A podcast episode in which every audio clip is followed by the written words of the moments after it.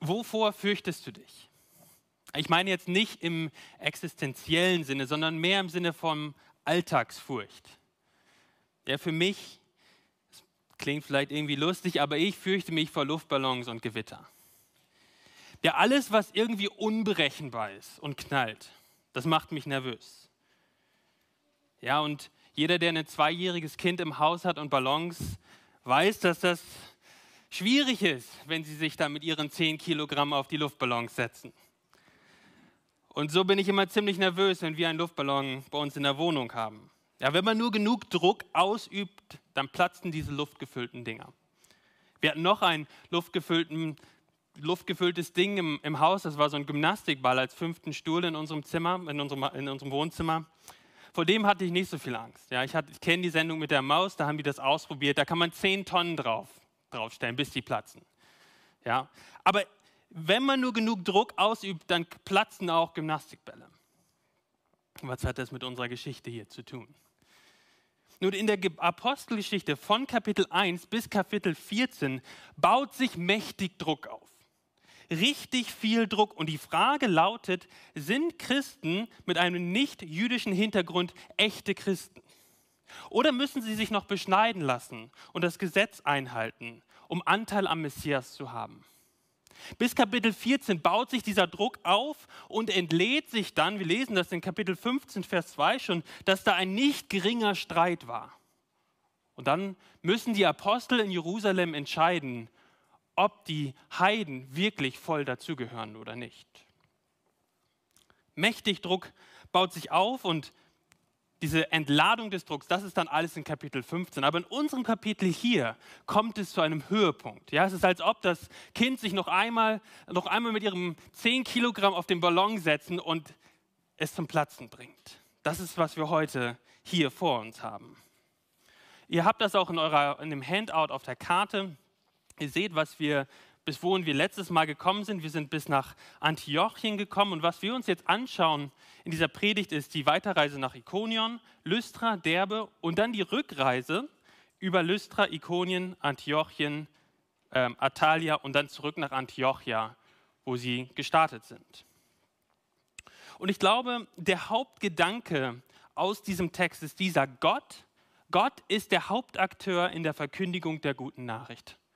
Die gute Nachricht ist, dass alle Menschen, egal mit welchem Hintergrund, durch Glauben an Jesus Christus Vergebung der Sünden empfangen und Teil der Gemeinde werden. Glaubst du das? Und lebst du dein Leben in dieser Realität? Die Gliederung ist ziemlich einfach in unserem Text. Die ersten 21 Verse lesen, da lesen wir von der Reise bis nach Derbe. Und dann ab Vers 21, im zweiten Teil von 21, Vers 21, lesen wir dann von der Rückreise. Auf der Hinreise gründen sie Gemeinden. Auf der Rückreise stärken sie Gemeinden. Und das ist das, die zwei Punkte, die wir uns heute gemeinsam anschauen wollen. Das erste, Gemeinde gründen und Gemeinde stärken. Und in diesen ersten 21 Versen, was wir sehen, ist, dass sie immer das Evangelium predigen, dass es Widerstand gibt und dass sie standhaft sind, denn sie wissen, dass sie das Werk Gottes tun. Das ist wie so ein, ein Zyklus, der sich durch die ersten 21 Verse durchzieht. Und so sehen wir in Vers 1, was sie tun. Sie fangen an, das Evangelium zu verkündigen. Es geschah aber in Ikonion, Vers 1, dass sie wieder in die Synagoge der Juden gingen und so predigten, dass eine große Menge Juden und Griechen gläubig wurden.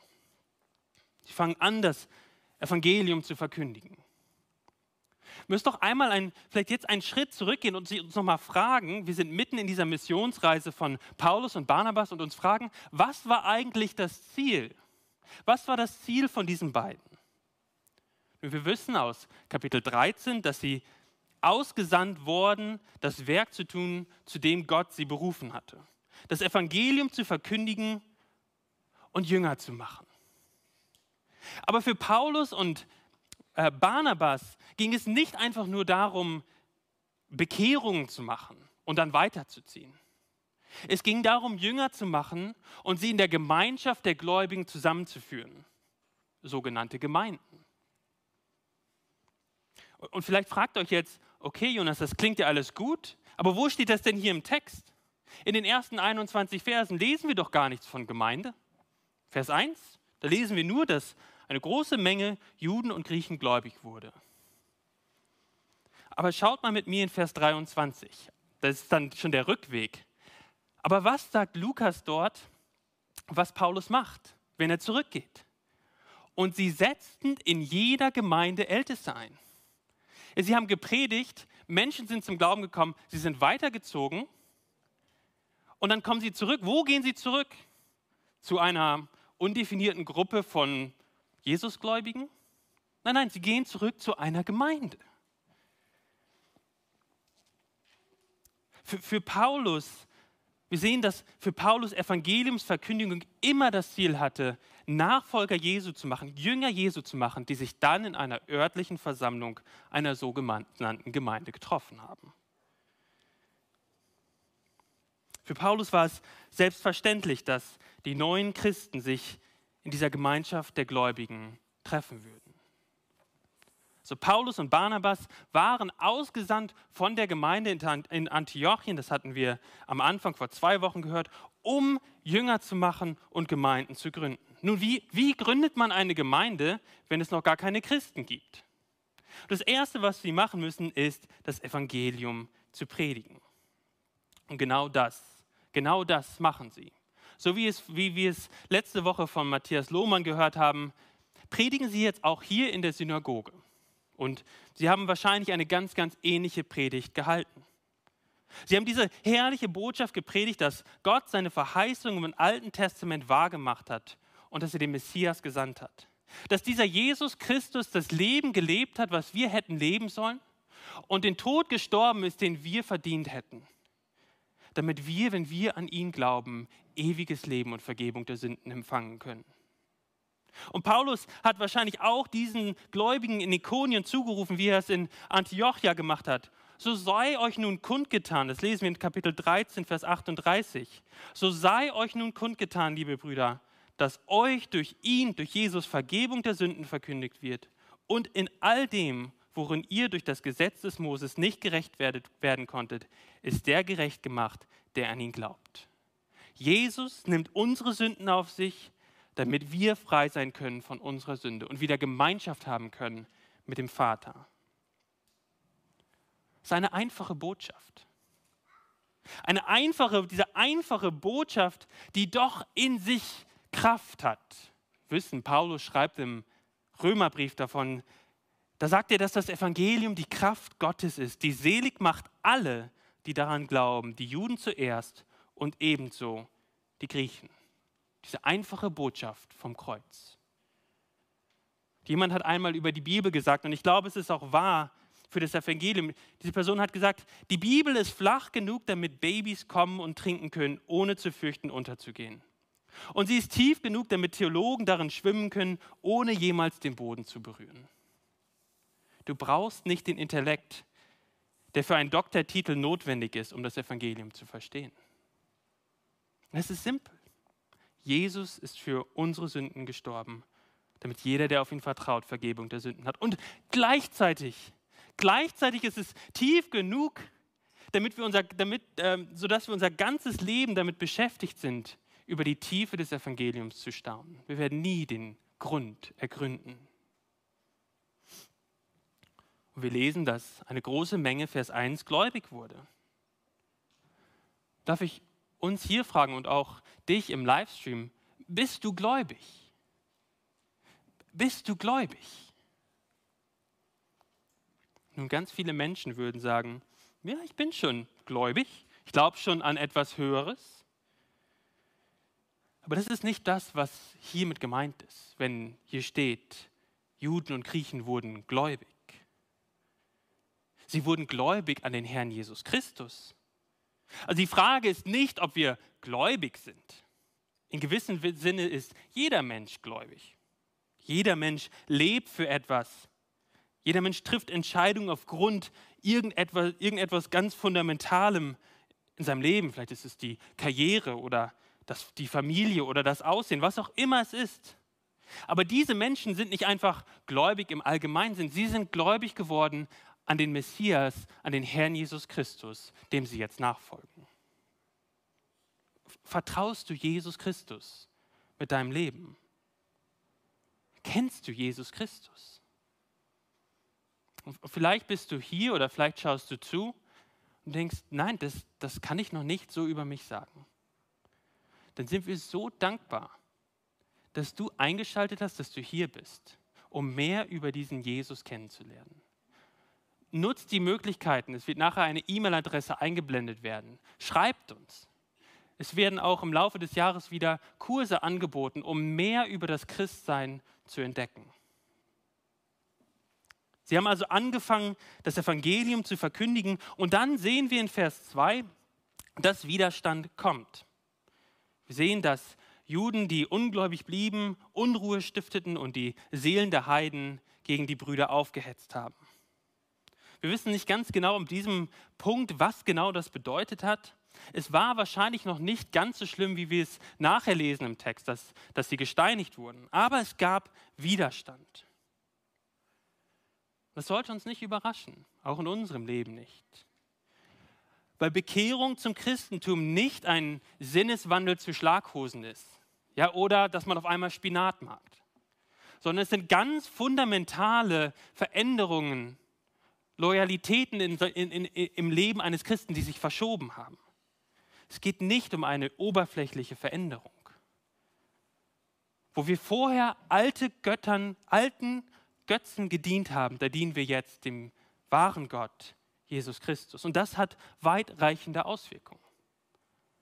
Vielleicht kennst du das in deinem Leben. Wir kennen eine Geschichte später in der Apostelgeschichte über den, diesen Schmied Demetrius, der diese kleinen Götzenfigürchen verkauft hat und viel Geld gemacht hat.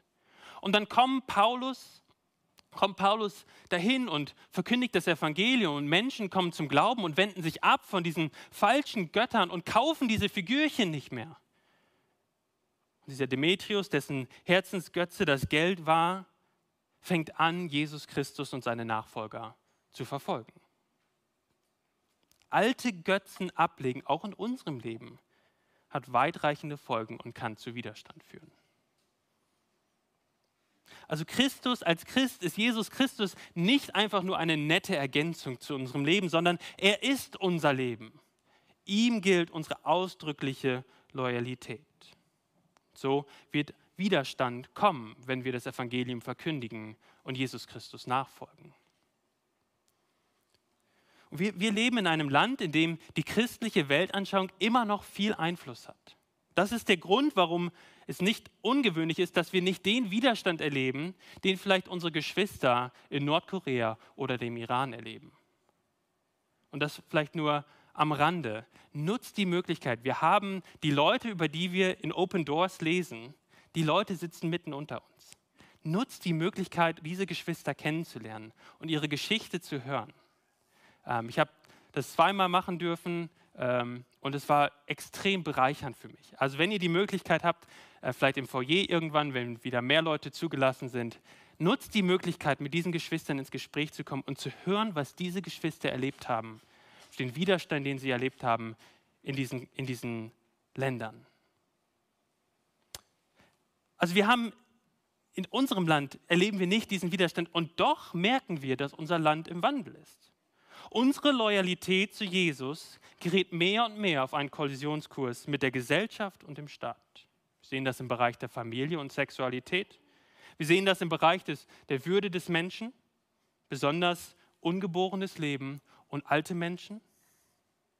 Und es gibt eigentlich nur zwei Möglichkeiten, wie wir darauf reagieren können. Entweder versuchen wir, die klaren Aussagen der Bibel kompatibel zu machen mit der Gesellschaft.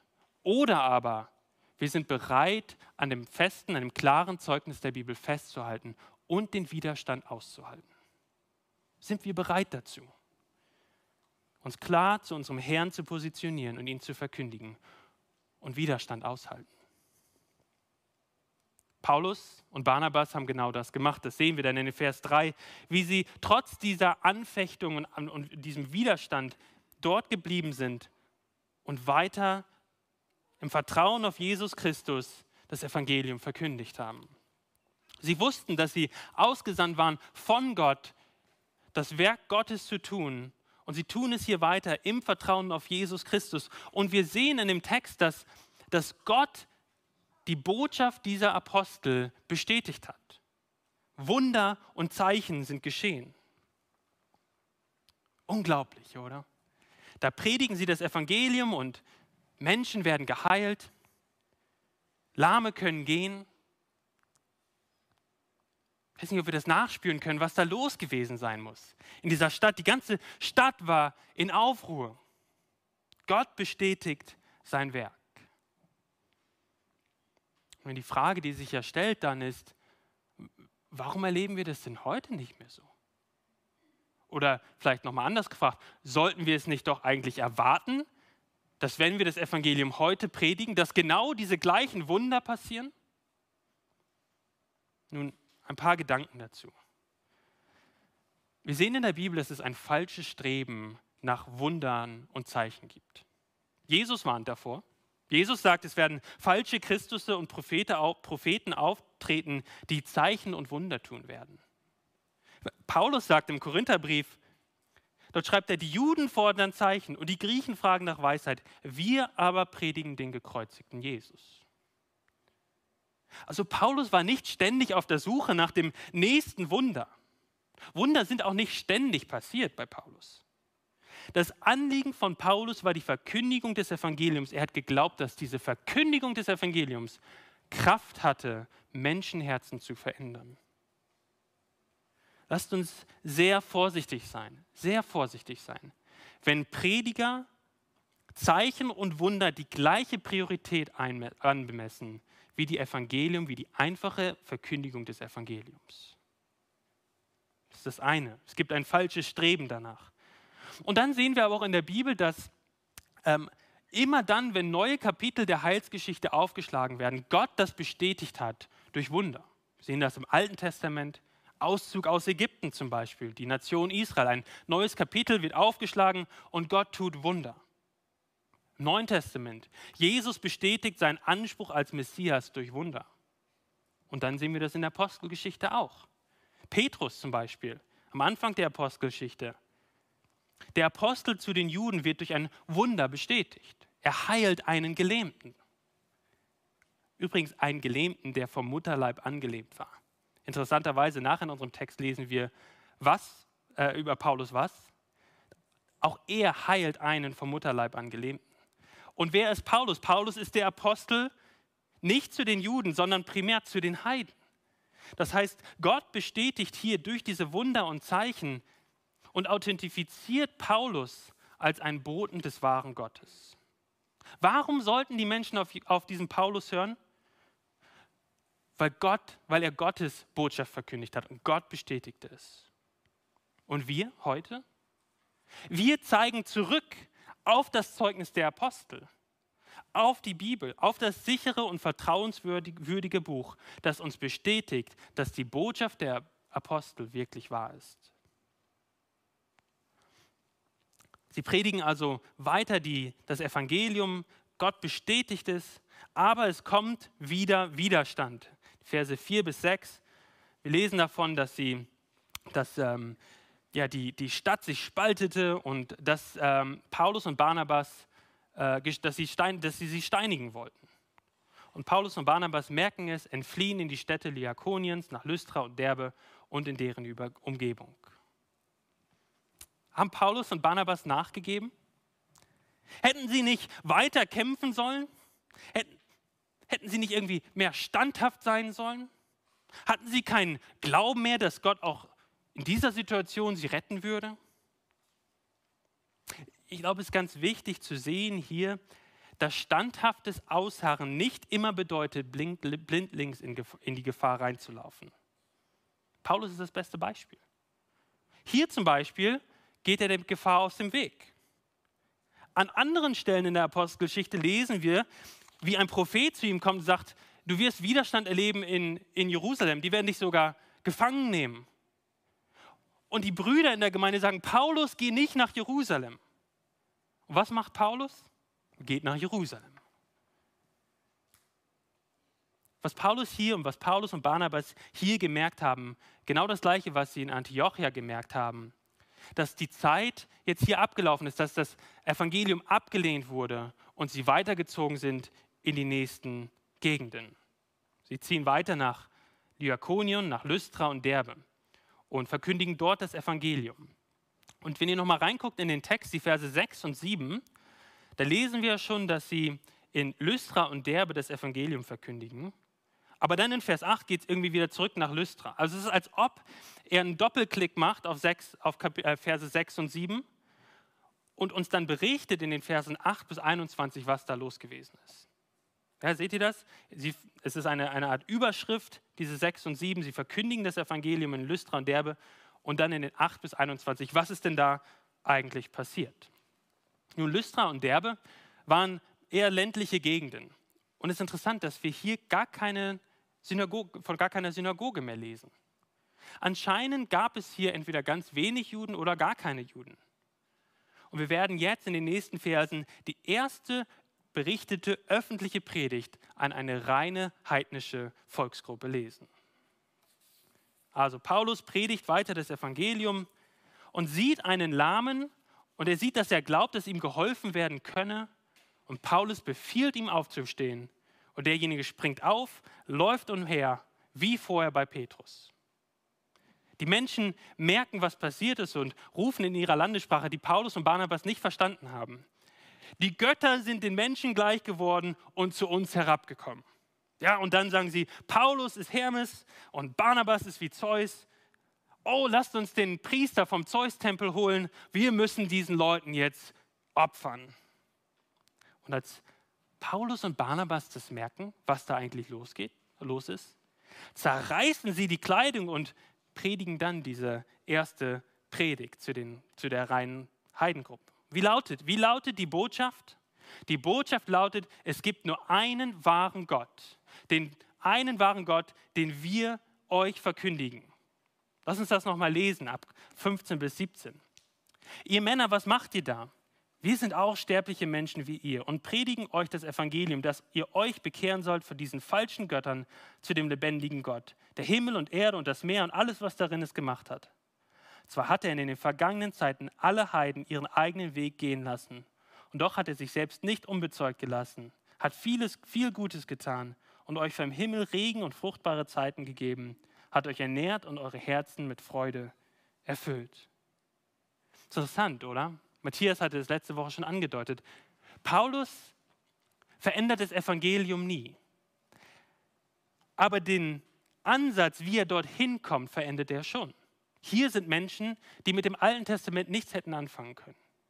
Das hat, er, das hat er bei den Juden gemacht. Da hat er das Alte Testament genommen und hat von dort her gezeigt, dass, dass Jesus der Messias ist. Hier benutzt er dieses Wunder dazu, sie aufzurufen, dass der Gott, den sie verkündigen, das Evangelium, was sie verkündigen, tatsächlich der wahre Gott ist, dem Anbetung gebührt. Und Vers 16 und 17 ist extrem wichtig. Paulus sagt dort, dass, Paulus, äh, dass Gott sich schon immer in der Schöpfung offenbart hat. Er hat sich immer den Heiden offenbart.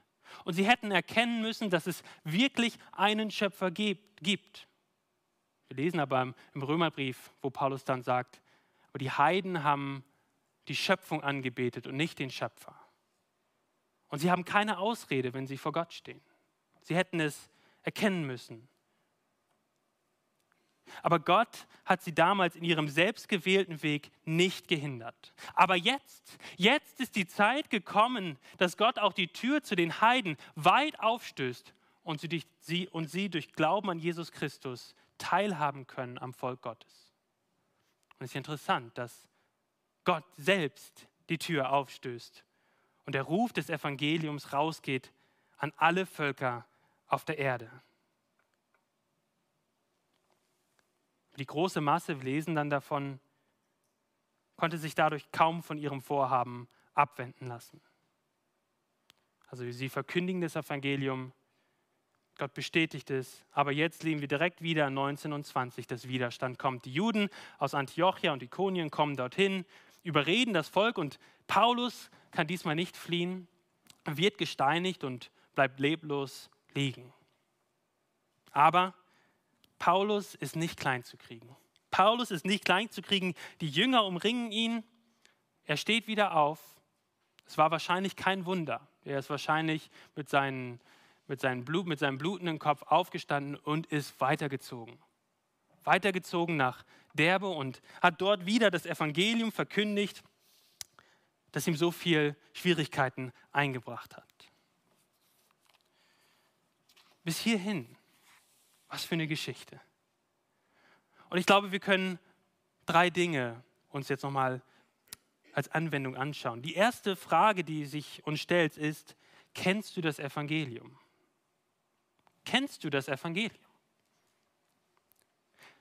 Im Sinne von, kennst du den Inhalt des Evangeliums? Könntest du es jemandem erklären?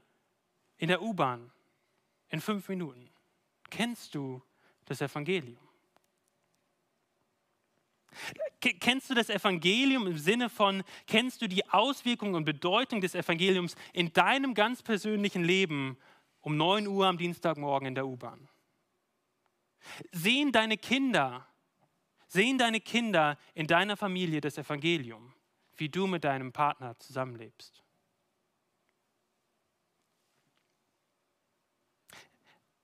Weißt du, dass wenn du an Jesus Christus glaubst und ihm vertraust, dem Evangelium vertraust, weißt du, dass du damit gesagt hast, dass du dem König nachfolgst? Kennst du das Evangelium, auch die die, die Spannweite des Evangeliums, dass es jeden Bereich in deinem Leben beeinflusst. Bist du bereit hinzustehen, auch wenn es Widerstand bedeutet? Welchen, welchen Weg wählst du? Versuchst du die klaren Vorgaben deines Herrn mit den Vorstellungen der Welt kompatibel zu machen oder sagst du zu Gott, ich klammer mich an dein Wort und glaube, dass du als Schöpfer der Welt es besser weißt? und zu Gott zu beten und zu sagen, ich bete, dass du mich festhältst und ich auch im Widerstand treu an deinem Wort festhalte.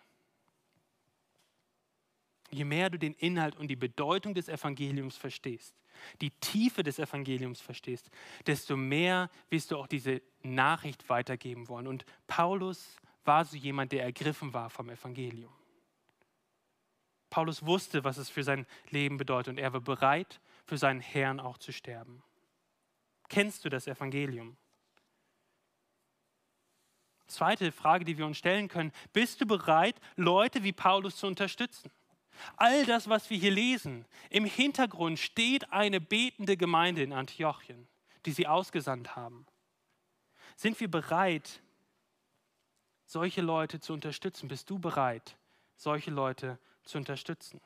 Paulus wusste ganz klar, dass er auf dem Rücken von Betern diese Dinge getan hat. Wir lesen es im, im Kolosserbrief, das ist ein bisschen später geschrieben, aber dort, dort schreibt er an die Gemeinde in Kolosse, bete zugleich auch für uns, dass Gott uns eine Tür für das Wort auftue und wir das Geheimnis Christi sagen können, um dessen Willen ich auch in Fesseln bin, damit ich es offenbar mache, wie ich es sagen muss. Paulus wusste, dass diese Dinge, die dort geschehen sind auf seiner Missionsreise, passiert sind, weil Menschen dort waren in Antiochien, die gebetet haben.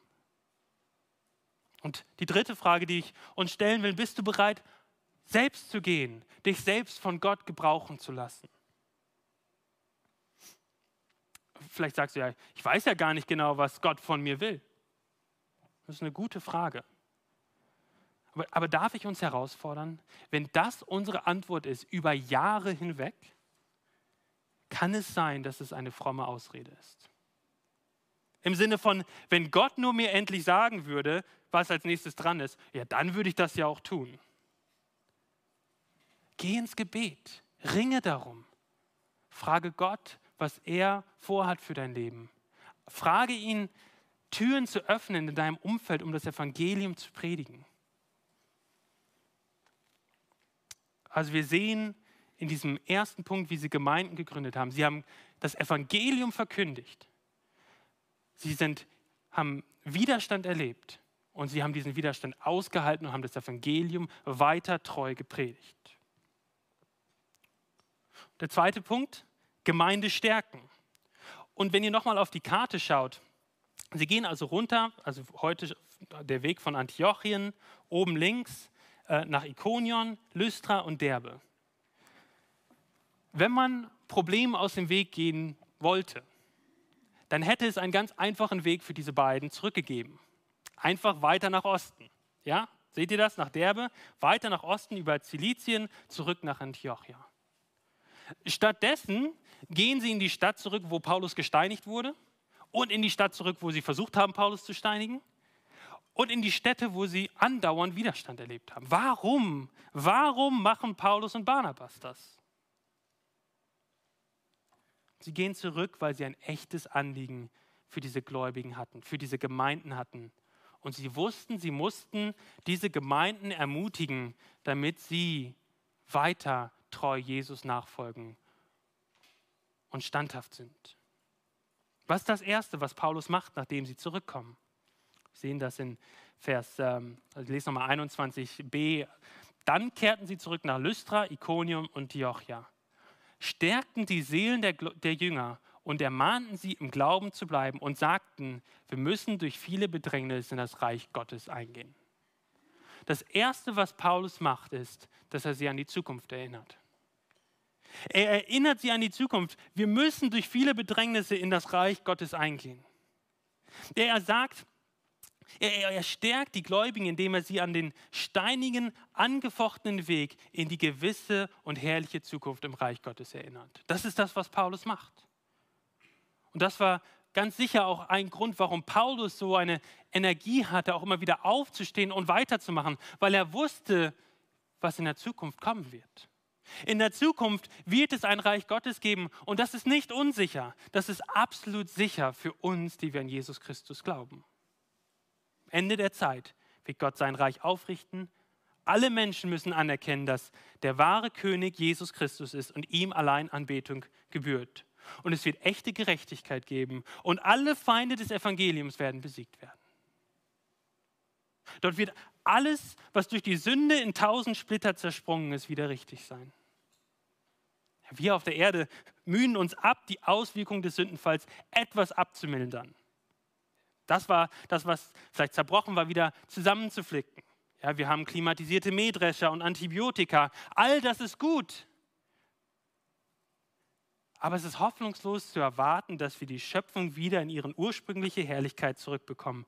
Die Sünde hat das kaputt gemacht. Aber als Christen, als Christen wissen wir, dass das Reich Gottes kommen wird, wo alles wieder gut sein wird. Wo es keine Tränen gibt, kein Tod und kein Geschrei. Alles, was durch die Sünde kaputt gegangen ist, wird wieder heil sein. Was für eine Hoffnung. Was für eine Hoffnung, die wir als Christen haben. Und das ist nicht nur ein Vertrösten, ja, als, als es ist eine Realitätsferne. Nein, nein, es ist meine Grundlage und deine Grundlage als Christ dafür, dass ich im Hier und Jetzt mit Freude leben kann mit Freude schon meinem Herrn dienen kann und so leben kann, dass man an mir sieht, was es bedeutet, ein Bürger des Reiches Gottes zu sein. Es ist gut, den Kopf hochzuheben und den Horizont zu sehen. Das ist das, was Paulus hier macht. Ich erinnere mich an unsere Familienurlaube mit, äh, mit meinen Geschwistern, meinen Eltern. Wir sind immer auf die Nordseeinsel nach Farnö gefahren, in Dänemark. Vielleicht der eine oder andere kennt sie vielleicht. Und das Coole an diesen Inseln ist, dass man mit dem Auto auf den Strand fahren kann. Ja, das ist, für manche ist das, hä? Geht das überhaupt? Ja, das ist ein riesiger Strand, ganz feste Erde, da fährt man mit dem Auto drauf. Und der Campingplatz war immer ein bisschen abseits und wir mussten, also fährt man immer mit dem Auto zum Strand und auf den Strand. Und da sind äh, große Dünen, da ist eine Düne, äh, Dünen davor und ich erinnere mich immer das erste Mal, wenn wir wieder da waren, wir sind da ganz regelmäßig, wahrscheinlich 15 Mal in meinem Leben war ich da. Man fährt auf der Straße und man sieht nur diese Düne. Und auf einmal fährt man über diese Düne drüber und auf einmal ist da die Nordsee. Weit und breit kann man gucken, Wasser und Strand und Autos. Ja, aber das, das ist wichtig, dass wir, dass wir immer wieder auch den Kopf hochheben als Christen und den Horizont sehen. Nicht, nicht um aus der Realität zu fliehen, sondern um uns wirklich daran zu erinnern, was kommen wird, damit wir im Hier und Jetzt leben können. Aber er sagt, es wird durch viele Bedrängnisse geschehen. Das ist eine Erinnerung daran, dass wir noch nicht da sind, wo wir hingehören. Hier auf der Erde sind wir Fremdlinge. Und es ist unweigerlich so, dass unsere Nachfolge von Jesus Christus mit Konfrontation verbunden ist. Darf ich uns ermutigen als Gemeinde? Wir, liebe Gemeinde, sind auf einem steinigen, angefochtenen Weg in eine gewisse und herrliche Zukunft bei Gott. Lasst uns unseren Lauf hier auf Erden mit Ausdauer und Freude laufen. Das ist das Erste, was er macht. Er erinnert sie an die Zukunft. Das Zweite, was er macht, anscheinend ist es so wichtig für ihn, dass er zurückkehrt in diese schwierigen Situationen. Es ist so wichtig für ihn, dass er Älteste einsetzt. Seht ihr das in Vers 23? Und sie setzten in jeder Gemeinde Älteste ein. Paulus hatte das Evangelium verkündigt, Gemeinden gegründet und jetzt sagt er, es ist extrem wichtig, dass ich zurückgehe und, und Älteste einsetze. Und es ist hier die Frage, ist Ältestenschaft etwas für alle Gemeinden oder ist das jetzt nur eine Beschreibung, die wir hier in der Apostelgeschichte lesen? Und ein, ein Hinweis kriegen wir schon in Vers 23, wo er sagt, er setzte wo? In einer Gemeinde, vielleicht in zwei Gemeinden, Nein, nein, in jeder Gemeinde hat der Älteste eingesetzt. Wir lesen nachher im Titusbrief, wie er Titus, Titus anweist und sagt, deswegen ließ ich dich in Kreta zurück, dass du vollendet, vollends ausrichten solltest, was noch fehlt und überall in den Städten Älteste einsetzen, wie ich dir befohlen habe. Das ist das Vorbild, was wir haben in der Bibel, dass Gemeinden durch Älteste geleitet werden. Was ist der Auftrag, wenn wir uns die Bibel anschauen? Dann sehen wir, dass die Ältesten den Auftrag haben, die Gemeinde geistlich anzuleiten. Sie in der richtigen Lehre zu bewahren, also theologisch in der richtigen Spur zu behalten und die Gläubigen und die Gemeinde anzuleiten, treu den Weg, den harten Weg zu gehen und am Glauben festzuhalten bis zum Ende. Das war ja auch das, was die Christen damals in diesen Städten erlebt haben. Sie wurden theologisch angefochten. Da waren Juden, die gesagt haben, Jesus ist gar nicht der Messias. Da brauchte die Gemeinde Älteste, die gesagt haben, guck mal, hier sind die Gründe dafür, warum Jesus tatsächlich der Messias ist. Und sie waren auch physisch angefochten. Sie haben Widerstand ganz praktisch erlebt und sie brauchten die Ermutigung festzuhalten an ihrem Bekenntnis zu Jesus Christus. Darum sind Älteste wichtig. Sie sind da, um die Gemeinde zu schützen. Vielleicht habt ihr euch schon mal gefragt, was wohl einen Ältesten und Pastoren besonders glücklich macht, wo sie sich, über sie sich ganz besonders freuen.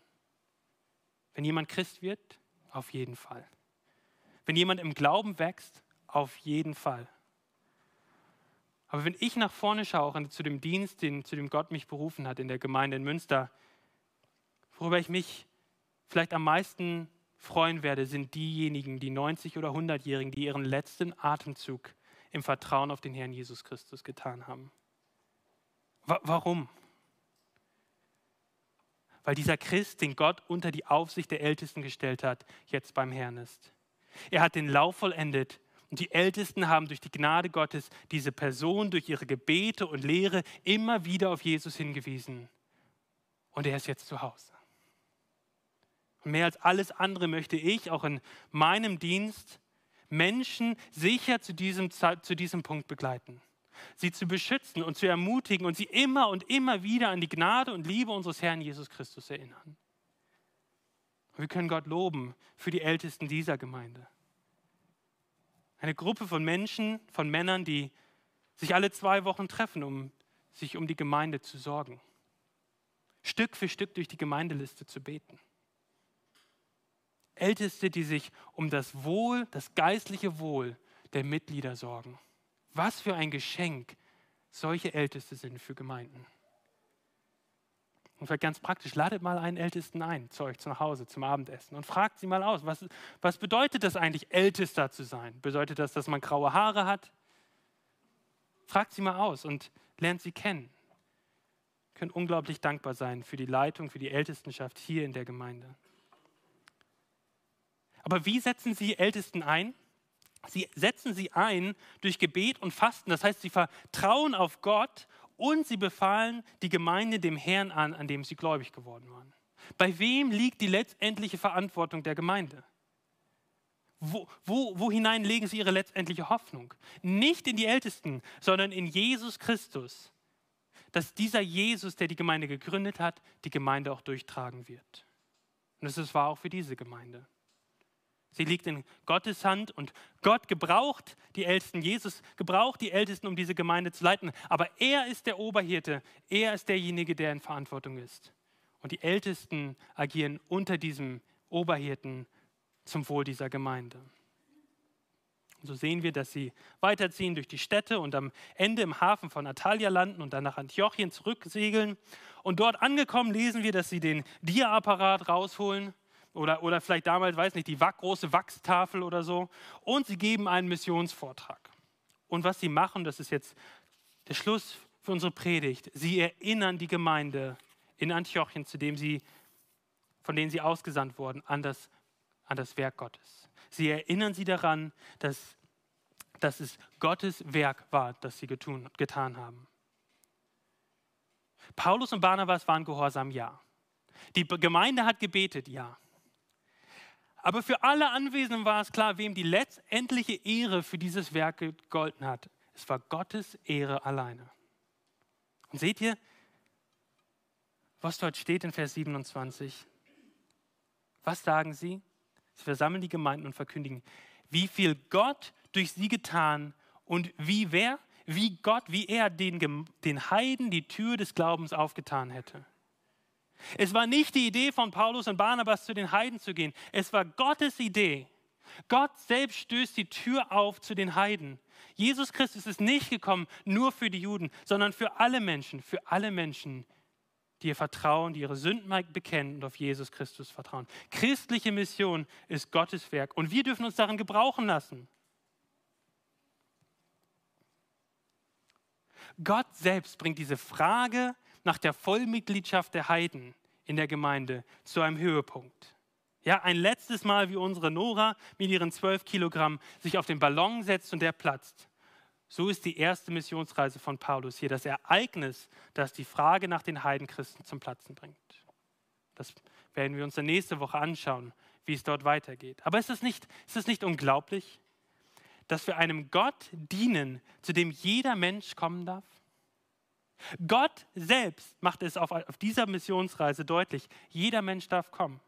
Ja, der gutbürgerliche Mensch mit einem christlichen Hintergrund, der unter seinen versteckten Sünden zugrunde geht, der darf kommen.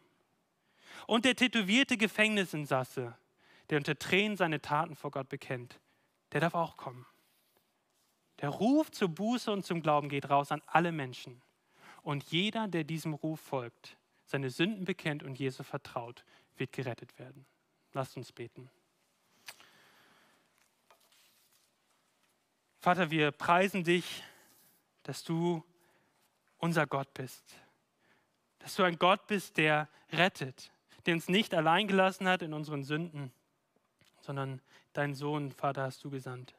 Und wir bitten dich jetzt für uns als Gemeinde, dass wir Gemeinde werden, die andere Gemeinden gründen. Dass wir bereit sind, uns senden zu lassen, einzelne Leute aus der Gemeinde und sie dann zu unterstützen. Bitten dich, dass diese, aus dieser Gemeinde weiter ausgeht, dieser, dieser Geist, andere Gemeinden zu stärken und ja, dein Reich auch hier in Deutschland zu bauen. Wir legen uns in deine Hand und danken dir, dass wir bei dir sicher sind. In Jesu Namen. Amen.